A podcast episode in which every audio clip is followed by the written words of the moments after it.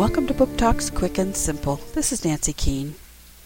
Wawa Hohhot is a goat living happily in Mongolia. When some tourists left a newspaper behind, all Wawa's family grabbed a section of it and ate it right down. Except for Wawa. She took the fashion section and read it cover to cover. She was fascinated. She wished she were a model in New York City. So her brother took some pictures with a camera that was left by another tourist and sent them to a modeling agency. Does a goat have a chance of becoming a fashion model?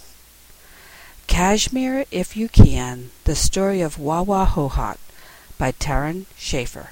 HarperCollins 2005.